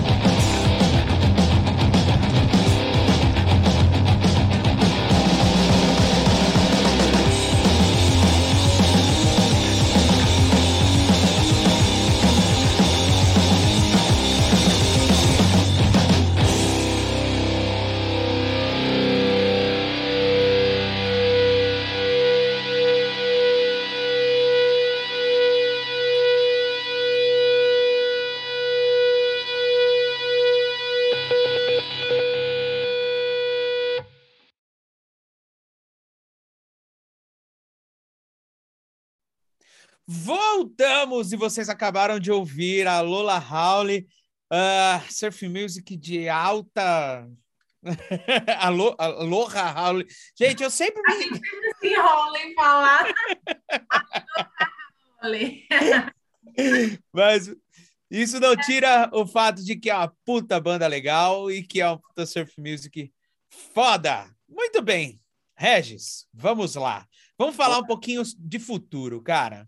É, E não tem como falar de futuro sem falar do período da pandemia. Conta pra gente como é que foi isso para você. É, bom, hoje você trabalha única e exclusivamente com eventos, né? Com a Live Call. Hum, então conta mais sobre isso. Cara, é assim, na verdade, é, desde antes da pandemia, a gente né, sempre teve outros negocinhos paralelos, menores e tal, né? Que eu puta, dedicava, sei lá, 10% da minha energia para outras coisas, 90% para Live Co, né? Mas com o lance da pandemia, cara, foi muito foda, porque assim, é, a gente estava, meu, no nosso melhor momento, assim, voando. Um fim de semana antes, a gente teve, sei lá, 10 shows, e aí, de repente, parou, e a gente estava com muito show marcado, muito show com ingresso vendido já e tal, até, né, maio, junho. E, e o que, que foi foda? Parou e a gente ficou assim, não, beleza, vamos remarcar tudo para daqui dois meses, que daqui dois meses já vai estar tá tudo de boa. Doce ilusão. Uhum, é. Aí, Doce ilusão. Saímos remarcando todos os shows para maio, junho, julho tal. E, e, aí eu lembro que teve um dia assim que eu, eu, remarquei tipo 40 shows. Eu falei, puta, maravilha, resolvi, problema resolvido, coisa linda tal. Aí foi chegando maio, junho, não ia rolar. Aí a gente saiu remarcando tudo para dezembro. Meu, de dezembro não tem como passar, né? Em dezembro vai rolar. Remarcando. foi chegando outubro, tal, fudeu, não vai rolar. Aí nessa nesse período eu falei, bom, é, as contas tá aí, né? As contas não param. Preciso fazer alguma coisa, né? Porque os meus outros negócios também, embora não sejam paralelos ao show, eram todos ligados a entretenimento. A gente tinha uma operadora de bares, enfim, tudo ligado a, a entretenimento de alguma maneira. E aí eu falei, pô, ferrou e tal, o que, que eu vou fazer? Não sei quando que vai voltar, se vai voltar, se as pessoas vão estar vivas, se não vão, não posso ficar esperando, né? Sim. Aí eu acabei abrindo dois novos negócios e em agosto, né, já está fazendo um ano agora, e os shows a gente meio deixou na geladeira. Eu falei, meu, não vou mais remarcar, vamos deixar do jeito que tá a galera ligando, pô, quero o meu dinheiro de volta, o ingresso, papá, a gente falando, galera, vai acontecer os shows, a gente não cancelou nada, a gente só está adiando, só que não adianta a gente remarcar pela terceira vez e de repente não acontecer. Então a gente não vai mais remarcar, a gente só vai remarcar quando a gente tiver uma autorização do governo, ó, tal data tá liberado, né? E então tá nessa. Aí nesse meio tempo a gente fez uma porrada de lives, né, entrevistando a galera, tal. Então teve aquele período de maio, junho, que a gente falou, não, vamos movimentar as redes aqui, que daqui a pouco vai voltar. E aí fizemos as lives, a gente entendeu que não ia voltar, falei, meu, desencana. Aí a gente, porra, teve que fechar escritório, mandar todo mundo embora, sabe? Nossa, que foda. Uma merda, assim, sabe? Assim, cortou o coração mesmo. Só teve um cara que, que a gente, que continuou com a gente, que é o Rafa, até, se o Rafa estiver vendo aí, abração. Puto, o Rafa é, cara, é, é, o coração da Live Co, assim, sabe? Então, ele continuou com a gente. Na verdade, ele continua comigo nas outras empresas também e tal. E o resto a gente, infelizmente, teve né, que cortar, cara, por hora, né? E, e aí a gente fez uns shows de drive-in também, né? Nessa época todo mundo começou a fazer, a gente foi para essa também. Mas, meu, não é legal, a experiência não é da hora sabe? Não... Foi um show que a gente fez, tipo assim, rezando para acabar logo, para torcendo para a galera não reclamar, porque o padrão assim de qualidade não é legal, sabe? E então a gente desencanou também do, do drive-in e falou: meu, vamos deixar a empresa aqui em stand-by e a hora que a gente puder voltar, a gente volta. E estamos assim até agora, entendeu? Já rola uma movimentação, né? De pô, tá voltando algumas coisas e tal. Muitas casas trabalhando com 50% da capacidade, mas para nós ainda não funciona. A gente, as casas com meia casa, a gente não, a conta não fecha para a gente. É então, isso que é foda, né? É. Então a gente está esperando um sinal de que ó, vai voltar com 100% para a gente sair remarcando tudo. É, e muita gente pergunta, mas e aí, vai voltar e tal? Cara, assim, a gente não parou, né? A gente não cancelou nada, tá tudo uhum. tá pausado. A gente não deu stop, a gente deu pause, né? Então tá, tá. pausado e daqui a pouco volta tudo aí enfim. É, Nossa, é, que, que foda. Lá na live, lá na live call vocês então trabalham com vários tipos de, tipo assim, com o lance evento, né? Então não é só com rock, são vários não. Uhum. A gente trabalha muito hoje com MPB. MPB. Hoje, assim, 90% dos nossos shows são em teatros, né? Ah, de, tá. De 2017 para cá, eu descobri o teatro o show dentro do teatro, a gente fez um, e eu pirei, eu falei, cara, isso aqui é maravilhoso, pro público é do grande caralho, o cara, pô, sentadinho, confortável, sonsaço de qualidade, palcão enorme, iluminação foda, perto do palco, saca? Eu falei, meu, isso aqui é maravilhoso, pra banda é excepcional, porque é uma puta estrutura, saca? Uhum. Para nós, contratantes, também é muito legal, porque a gente trabalha muito em teatros municipais a locação de teatros municipais costuma ser mais barata do que a locação de casas de shows normais. Ah, é? É. Caraca! Só que, tá, só que é difícil. É tão ah, tá. Entendeu? Só que aí eu falei, bom, então agora a gente vai nessa empreitada de conseguir as datas no teatro e tal. E, e, a gente começou nessa, e aí daqui a pouco começou a acontecer de tipo assim, ah, não tem data aqui em São Bernardo, mas tem em São Caetano, tem em Santo André, tem em São Paulo, tal. E, e nessa, é, o processo de se fazer um show no teatro ele é muito mais simples do que, por exemplo, fazer um festival como o Sampa. Né? É muito mais simples. Então, o, Sampa, o Sampa é o seguinte: você imagina uma quadra de futebol de salão que a gente chega com tudo: palco, som, luz, grade, barricada, gerador, tudo. O teatro já está meio caminho andado, entendeu? Então Sim. a gente entendeu que a gente conseguia fazer vários no mesmo fim de semana, né? Então, uhum. nessa, a gente começou um processo de, de expandir geograficamente. Né? Então, é, quando a gente parou, no, no, começo de 2020, a gente já estava trabalhando em 35 cidades no estado de São Paulo e expandindo para outros estados. Né? Então, já fazendo Rio de Janeiro, é, Paraná, Minas. Né? Então, a gente estava brincando de war, né? Estava expandindo e tal. E, Sensacional. E também, lógico, a gente continua fazendo shows em casas de show, né? Por exemplo, eu tinha um show legal pra caramba agendado, que era Fala Mansa e Alceu Valença. Olha que foda! Legal, assim. A gente ia fazendo Aramaçã em Santo André e também em Piracicaba.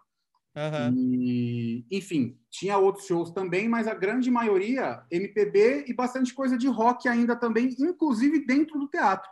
Foi uma parada que a gente nunca tinha visto muito, mas a gente fez até as bandas da cena, assim, Fresno, é, Super Combo, a gente fez muito essa galera assim em teatro, né? O Di, né, que eu falei. É, que animal, cara. E o rock and roll também, sei lá, Ira, Camisa de Vênus, uhum.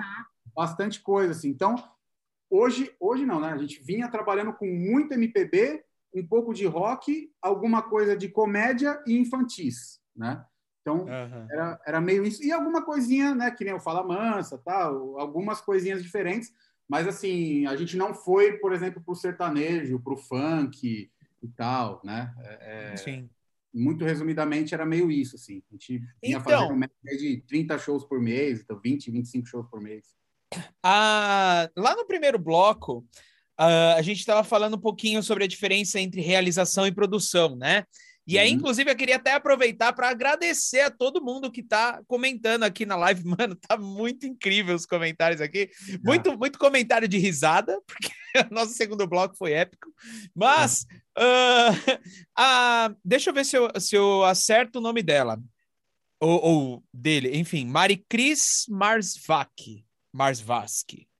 Enfim, a Mari. Perguntou o seguinte pra gente, ó.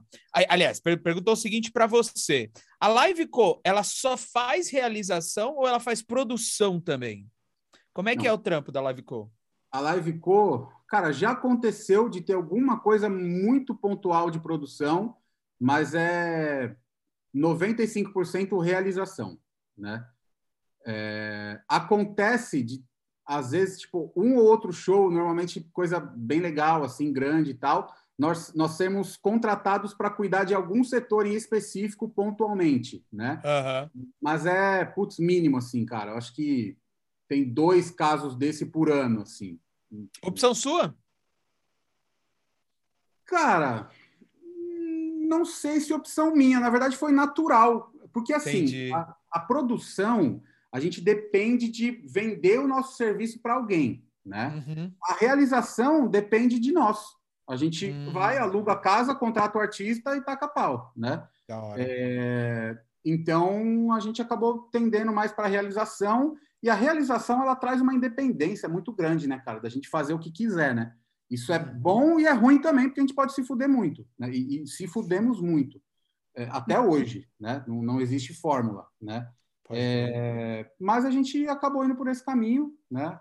É, até agora, a minha esposa até brincou comigo. Tem umas duas semanas eu atendi, eu pessoalmente, assim, atendi um evento corporativo e, cara, eu via muita cagada, assim, muita conta burra, muita coisa. Eu ficava, mano, em pânico, tipo, não, mano, não faz assim e tal. E, e ela até brincou, ela falou, meu, você não consegue mais seguir o que os caras estão falando para fazer. Então, eu falei, não, cara, não consigo. os caras insistem em fazer daquele jeito, então principalmente agora na pandemia, eu falei, não, vamos embora, vamos fazer, estamos aí tal, fiz, legal, também feliz, contente, mas uhum. é assim, não, não é a mesma coisa, né? O nosso tesão é realizar mesmo, até porque faz parte dos nossos planos, puta, crescer muito mais do que a gente, né, já, do que o patamar que a gente atingiu até agora, né? É, Sim. massa. E tem outra pergunta aqui também, Regis, do Luke Rock. Ele... Aliás, um abraço para o Luke Rock. Né? É, tá, sempre, tá sempre aqui. Um abraço, um beijo. É, o Luke Rock perguntou, ele pediu para você falar um pouquinho sobre é, do lado B do Sampa Music Festival, né? Antes de mais nada, abração para o Luke. Galera, Luke Rock tem uma loja de merchandise, vou fazer propaganda aqui. Se não puder, vocês cortam depois. Não, é, por não. favor, eu faço questão. O Loop Rock tem uma loja com umas camisetas, umas canecas, umas estampas muito loucas que ele desenha. É do grande caralho. Confira, joga na internet aí, loja Look Rock, que é sensacional. Aliás, eu, eu, eu, já vou colocar isso no meu repertório do grande caralho. Eu achei essa expressão maravilhosa. É a segunda vez que você usa, eu tô falando, mano. É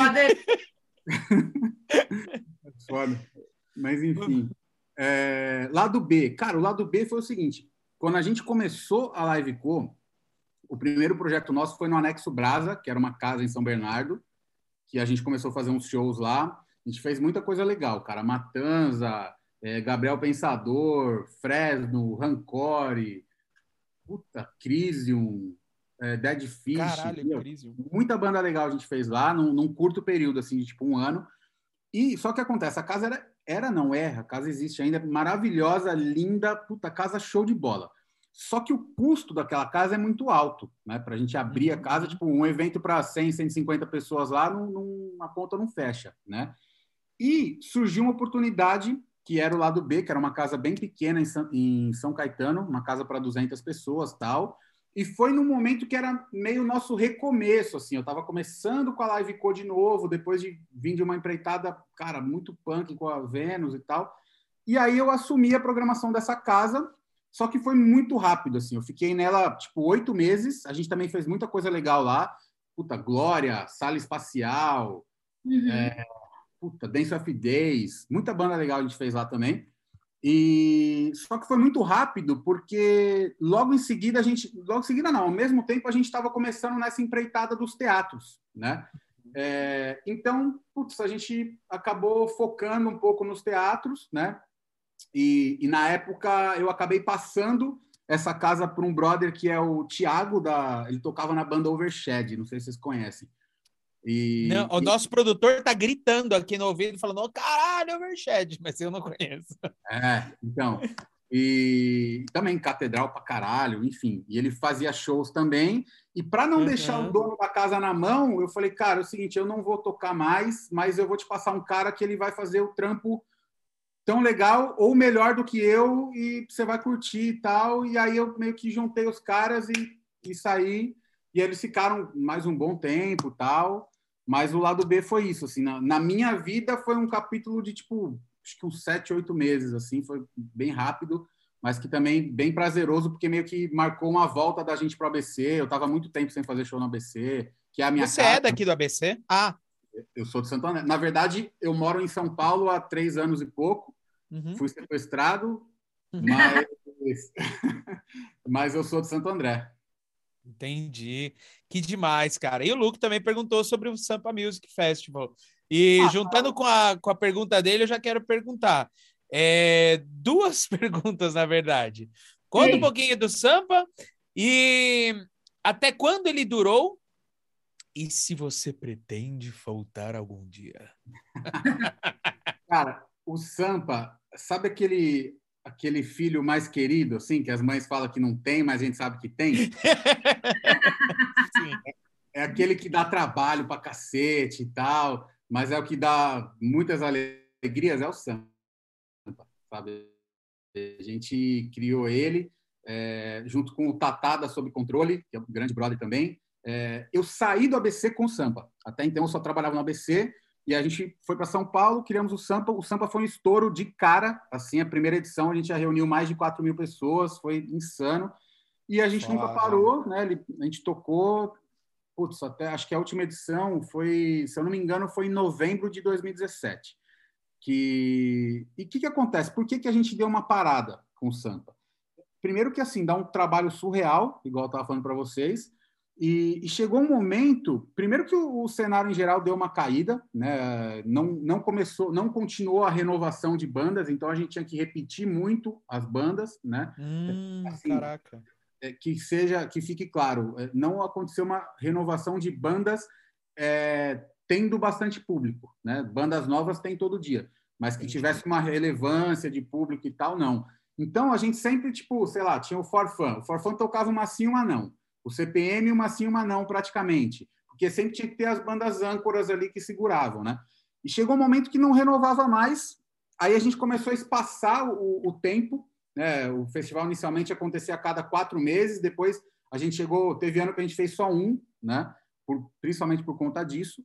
E, uhum. cara, era um trampo surreal pelo retorno que, que dava. É, teve edições a gente tomar prejuízo, sabe? Então, Caraca. você imagina o que é você trabalhar seis meses num projeto e chegar no final das contas, todo mundo recebeu, a banda recebeu, os funcionários, os fornecedores, todo mundo, e a gente com uma puta preju para pagar.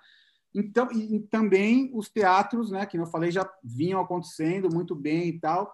Então, foi, cara, eu acho que é hora de dar um tempinho. Então, chegou um momento que a gente fez a, a última edição, que foi muito massa, NX0, a volta do Granada, Strike, umas bandas que estavam saindo do super pop na época, o Belamor, o Pagan John, um monte de banda legal.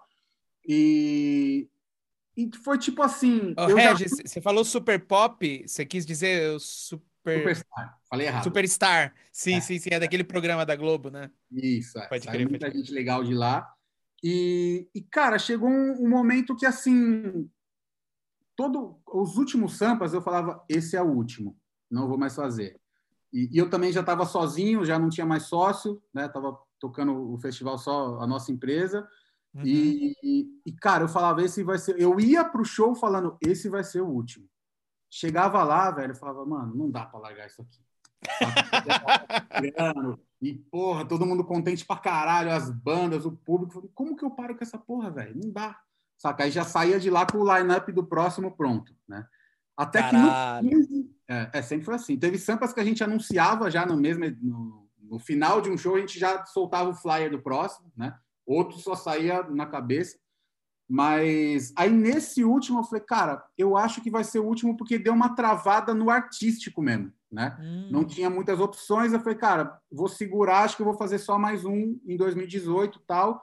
Só que nisso, cara, 2018 a gente estava arregaçando nos shows, nos teatros e tal. Eu falei, cara, meio que não cabe eu fazer o sampa agora, sabe? E o cenário também, cara, só vinha essa nova MPB aí bombando e, e sertanejo pra caralho, funk pra caralho. E, e, a gente sentiu que o público perdeu um pouco do interesse também. E eu falei, meu, eu vou dar um tempinho. Vamos deixar a galera ficar com saudade um pouco tal. E aí passou 2019 e tal, e pandemia, então assim, não teve um final, tipo, ah, essa é a última edição, não vai ter tal. Tá lá, entendeu? Tá, tá, lá. E assim, é, vira e mexe, a gente mexe com isso, né? Pô, como que seria um Sampa hoje? Dá uma escrevidinha ali e tal. e, então, assim, cara, eu acho muito difícil a gente não fazer mais. Tá? É, eu acho que deve ter sim mais alguma coisa. A gente cogitou fazer uma festa uma vez com, com a galera das bandas convidados, mas assim, é, sei lá, montar uma banda com integrante de cada banda, sabe?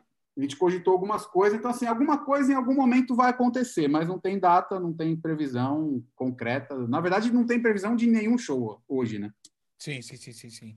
É, ó, então já deixa as portas abertas aqui, para pro Regis voltar eventualmente quando tudo tiver é, quando os shows estiverem voltando e vem para cá divulgar seus shows, cara. As portas Porra, estão sempre abertas no nosso podcast. Agradeço demais o espaço, sensacional. Pois é, e a gente queria saber, Regis, assim, cara, a conversa tá foda. A gente estava comentando aqui, não dá vontade de parar, né? É, é, só, só, pro, só pro Regis saber, a gente tem um, um WhatsApp aberto aqui, que a gente fala, ó, oh, vai você, vai fulano, vai ciclano, tá? e aí a gente tava comentando. Pois é, cara, demais. Assim, a gente queria saber é, de você, assim, diante dessa situação, você até comentou sobre, sobre falando sobre o Sampa e tal, comentando sobre a cena e comentando sobre agora, o momento que a gente está vivendo agora de pandemia, o que você acha, o que você pensa sobre os próximos anos assim do setor cultural, de entretenimento, diante desse momento que a gente está vivendo, se é que dá para prever alguma coisa, né? É tudo tão louco, né? Mas assim, o que, que você pensa que, que pode acontecer? Então, não dá para a gente prever com exatidão nada, né? Até porque, como eu falei, toda vez que eu tentei prever alguma coisa, eu me ferrei, né? Uhum. Então, a gente não, não fica pirando muito, a gente está numa de tipo assim, vamos esperar voltar e aí a gente volta a fazer as coisas, a trabalhar, né, 100%. E, e sobre o cenário, eu acho assim, é, o entretenimento ao vivo não vai acabar, né? É, na verdade, ele nunca parou. Tem, tem muito evento clandestino aí que nunca parou, continuou uhum. acontecendo e tal, Sim. né? É, então, assim, agora, como vai voltar? Esse, na, ver, na verdade, é o nosso maior receio a curto prazo, né? Porque, assim, ah, beleza, liberou, pode fazer os shows. Mas e aí? Como é que está a condição financeira do público? Porque, assim, a primeira coisa que as pessoas cortam é o entretenimento. Né? Com certeza. O pessoal tá com grana para ir no show é, e tá com, com receio de se trancar dentro de uma casa de show, né? Como é que tá? A gente hoje, a gente trabalha muito com evento com uma galera mais velha, né? A gente faz, puta, Guilherme Arantes pra caramba, Oswaldo Montenegro, é, puta, Benito de Paula, Ney Mato Grosso. Peraí, vamos parar tudo, porque vai ter que ter outro episódio pra você falar só do Guilherme Arantes para mim, que eu sou muito fã. Ah, Cara, então eu vou contar uma rapidinho, que eu sei que o tempo tá curto. É. A gente já fez, puta, acho que uns 15 shows do Guilherme. O primeiro show o primeiro show que a gente fez dele, eu fiz porque minha mãe amava e eu fiz meio para dar de presente para ela. Sabe? Mentira! Puro. E o bagulho arregaçou, foi animal, e desde então a gente nunca parou de fazer o show do Guilherme. E a gente tinha uma turnê marcada, não vou mais falar. não posso entregar essa. Bom, Já nem você, foi... falou, Maísa, você falou que eu vou vir para falar só do Guilherme numa próxima, então na próxima eu vou contar dessa turnê. Porque assim, a gente tá. Eu sou muito fã. Na hora que você falou, pô, no final, 10 e meia, pô. Só agora, pô. E o bicho fala, hein? O show dele é três horas de show, duas horas falando e uma hora tocando. Mentira. Mas é, Cara, ó, é, sabe o mas... que, que é o mais engraçado? Eu tô é. lembrando que tinha uma música daquela banda Additive chamada hum. Guilherme Arantes. Sério? Não sabia. É sério, depois se vocês tiverem curiosidade, procura lá. Era, é de um disco que a capa é uma, é uma mesa de som. Acho que é, putz, foi pelo menos o, o, o disco que eu tive. É, é, o principal disco deles e tal. E tem uma música que chama Guilherme Arantes. Eu não sabia, velho. Não, fenômeno, velho. Guilherme foda. Bom, então, gente. gente, vamos ter que acabar. Não vai ter jeito. Não vamos nem pedir Eu... a saideira. A saideira. Ó, a saideira. Então, tive uma ideia. A saideira vai ser o seguinte: dicas para bandas que estão começando agora. Aquela fogueira básica, tá ligado? Porque não, mas ó, antes de você falar, Regis, eu queria dizer para você que eu tô muito impressionado que, a, com as datas que você apresentou pra gente. Porque a gente ah, ainda tem essa, é, né, essa, essa ideia de que, putz, não, é o, o famoso, né? O rock morreu e tal, e blá blá blá. E, bicho, você falou aí de 2018, tá ligado? Sim. Então, é, eu queria saber um pouquinho da sua visão como né, realizador de eventos e tal. A dica que você daria para as bandas que não só estão começando, mas que estão investindo numa carreira em 2021? Cara, eu vou dar um spoiler monstro aqui. Hum. é, antes de começar essa pandemia, eu comecei a, a escrever umas paradas relacionadas a dicas para bandas. Mentira! Juro por Deus. Na verdade, eu já escrevi aí há tipo uns três anos atrás. A Maísa quer falar. Não, não, é que a gente quer não sabia disso. Não, não, pode continuar. É, você levantou o dedo assim, mas enfim. E aí eu sempre anotava meio umas coisas e tal, que eu falei, cara, um dia eu vou compartilhar essas paradas com a galera e tal, né? E, e aí, logo antes da pandemia, eu comecei a, a dedicar um pouquinho de tempo nisso, né? E quando começou a pandemia, cara, eu comecei a escrever alucinadamente, eu escrevi quase um livro, assim, saca? E só que o que acontece? Lógico, as minhas dicas, vamos dizer assim, são muito relacionadas a show, né? Claro. Falei, como que eu vou ficar falando aqui de dica sobre show no momento que não pode fazer show, né? Não tem sentido. Então, eu deixei na geladeira, mas assim, em breve eu vou soltar alguma coisa que eu não sei em que formato ainda, como vai ser, mas eu, é um, um tesão assim pessoal, sabe? Eu quero fazer algo para dar uma clareada para as bandas mesmo, para tipo assim, a galera ter um pouco da visão do contratante, sabe? Porque uhum. o contratante é visto como filha da puta, sempre, né? É, então, é tipo assim, é, eu vou mostrar para você por que, que a gente é filha da puta. Saca? tipo assim, e tem umas paradas que, algumas abordagens, algumas coisas que a gente recebe que é tipo assim, mano, não faça isso, tá ligado? Você tá fazendo errado. Então, a, a ideia é, é lançar algo assim que, que eu acho que vai agregar um pouquinho para uma galera, assim, sabe? Você pode e... dar spoiler de um dos tópicos? Puta, cara, tem tanta coisa. o que, a primeira coisa que vier na tua cabeça. Cara, puta, aí vai. Não, não vou. o primeiro que veio eu teria que contar uma puta história e não vale a pena. Mas é, o principal, assim, eu acho que está um pouco relacionado a, a, posicionamento. Do cara nem se posicionar como Rolling Stones e nem mendigar uma, uma vaga num festival, alguma coisa assim saca? É, do cara entender o patamar que ele está hoje e trabalhar com aquilo. Uma dica rápido, vamos lá. Tem muita banda que, que fala, pô, eu preciso de alguém para me representar. Eu preciso de um produtor, um empresário para entrar em contato com o contratante e tal. Cara, não, saca? Se o artista entrar em contato comigo, pô, quero tocar, eu prefiro mil vezes, por dois motivos. Se o cara tá num nível meio que iniciante, vamos dizer assim, eu troco uma ideia aberta com ele que não vai precisar de intermediário. Tipo, passo para o produtor, o produtor vai falar com a banda, tá? porque normalmente a banda coloca alguém para fazer esse papel, mas não é o cara que bate o martelo. Então o cara tem que voltar, consultar a banda, blá, blá, blá. Então, se a banda está é, nesse nível, né, começando tal, cara, é, é importante para nós contratantes é melhor tratar direto com o cara, é mais ágil e para o cara é legal porque de repente ele já vai receber um feedback de alguma cagada que ele está fazendo, entendeu? É, e mesmo que ele não receber um feedback, ele já vai entender aonde que a porta está fechando para ele, né? Então, assim, galera, não tenham essa pira de tipo, ah, preciso pôr alguém para me representar. Esquece isso, saca? E se é um artista que está já num patamar mais elevado também, cara, eu prefiro mil vezes quando eu tenho abertura de tratar com, direto com o artista, porque eu sei que eu não vou ter intermediário mordendo ali 20%, entendeu? Então, uhum. na hora de negociar e tal, pô, de repente, ah, o cachê do cara é 12 mil, eu sei que 2 mil tá indo para o produtor. Se eu negociar direto com o cara, de repente vai ficar 11 mil, saca? O cara vai ganhar mil a mais e eu vou economizar mil. Então, fica um jogo legal para todo mundo, né?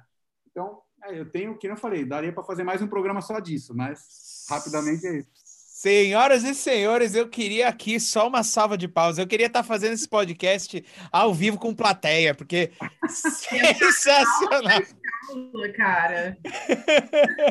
Regis, muito obrigado de coração, cara. Sem, olha, sem palavras, eu tô eu tô me sentindo honrado de ter tido a oportunidade de conversar com você nessa noite.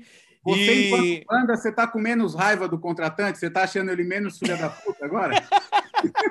Mano, sabe quem que é o melhor? É. Não é nem o fato de ser mais filho da puta ou menos, ou qualquer coisa desse, nesse sentido, mas é tipo, cara, tem um ser humano aqui, tá ligado?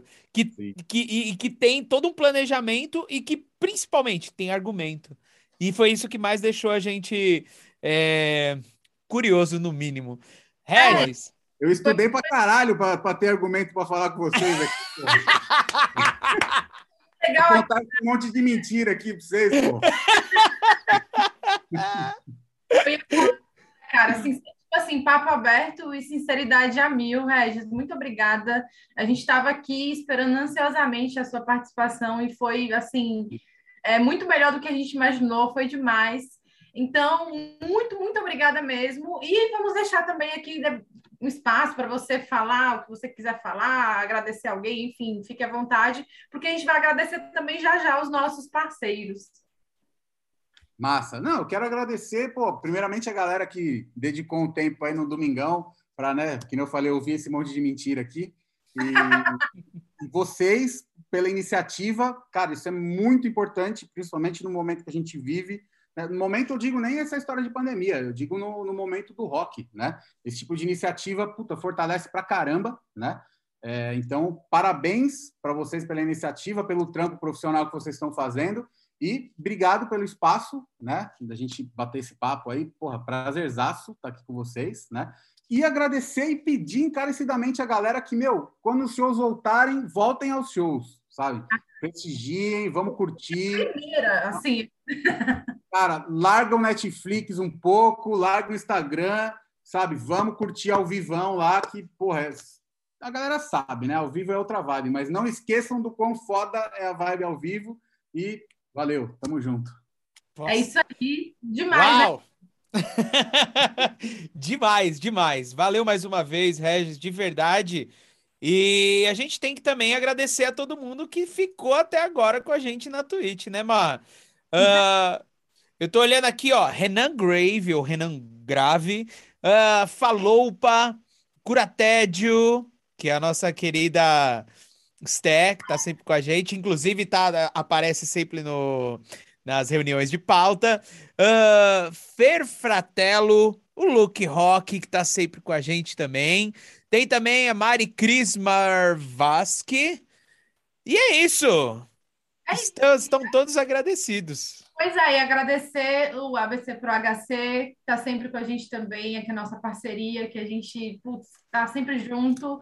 E agradecer também, né? Enfim, o Alan, o Luke Rock, todo mundo aí que está sempre, principalmente o meu parceiro aqui de programa, além do Cezinha, que está nos nossos que tá aqui a produção. E é a isso. voz da consciência. É, agora, Alan, só fala para a gente finalizar, fala aí qual que é o nosso próximo convidado. Daqui a 15 dias, Má, dia 26 do 9, o Nobru, do Estúdio Pub e também da banda Instinto, vai estar tá é. aqui com a gente. Nobru animal, velho. Os caras foram parceiraços no, no, início lá do pub, do Estúdio Pub, foram parceiraços do Catedral também. Pô, demais. Aí, Cara, aqui todo mundo parece... É, parece cidade do interior esse podcast, todo mundo se conhece. mas, é, é, mas é o que eu estava comentando. Muita gente se dispersou e até perdeu o contato da cena. Então a gente poder juntar todo mundo e poder conversar e ver que né, todo mundo tem essa, essa ligação. De verdade, pra gente é, é, é uma honra, tá ligado? E eu espero poder fazer esse trampo por mais muitos anos. Regis, mais uma vez, muito obrigado. E ó, eu quero reforçar aqui o convite. Não só pelo lance de, da, da, dos shows, quando voltarem os shows, você vai voltar aqui para divulgar com a gente, e também esse seu projeto de dicas para bandas que, quem sabe, vai virar um livro, ou um podcast, ou, ou um blog, enfim. É só para profissional igual vocês, é, não é para Mas tá, tá, tá convidado. E se você quiser divulgar também as suas redes sociais. Ah, legal. Cara, a gente tem o Instagram da Liveco, é o Liveco Live. E Boa. o meu pessoal, regis.renan. Pô, quem quiser ouvir mais mentira, é só seguir lá. Tamo junto. Se as mentiras forem divertidas como foi hoje, então bora lá seguir. Cazuza, mentiras sinceras me interessam e é isso aí. É isso aí, sincero. Perfeito.